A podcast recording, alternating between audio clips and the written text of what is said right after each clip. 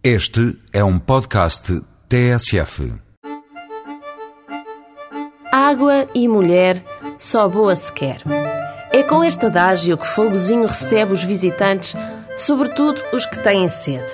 A frase está escrita na fonte do Pedrão, logo à entrada da vila, e as outras fontes da aldeia, ao todo são quatro, têm também os seus escritos, na maioria, em verso. Mas não é pela quantidade de pregões que Folgozinho é famosa, não. É por aqui ter nascido viriato. Hoje, já poucos acreditam nesta história, mas a lenda persiste e ajuda à divulgação da aldeia.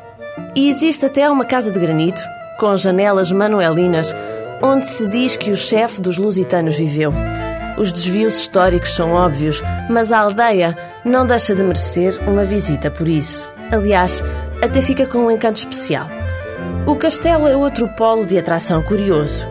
Folgozinho teve um castelo, porém, o que hoje se vê é uma estrutura circular pouco parecida com uma fortaleza medieval. Mas sempre dá para brincar aos castelos. Folgozinho tem também duas estradas romanas e estas são romanas a sério. Foi a partir delas que se elaborou um percurso pedestre pela montanha. Da Rota dos Galhardos vêm-se algumas das paisagens mais bonitas da Serra da Estrela. Quando se volta da montanha, não é preciso ir mais longe para dormir. Em Folgozinho há três casas de alojamento onde não há luxos nem mordomias, mas há noites muito longas com histórias contadas à lareira.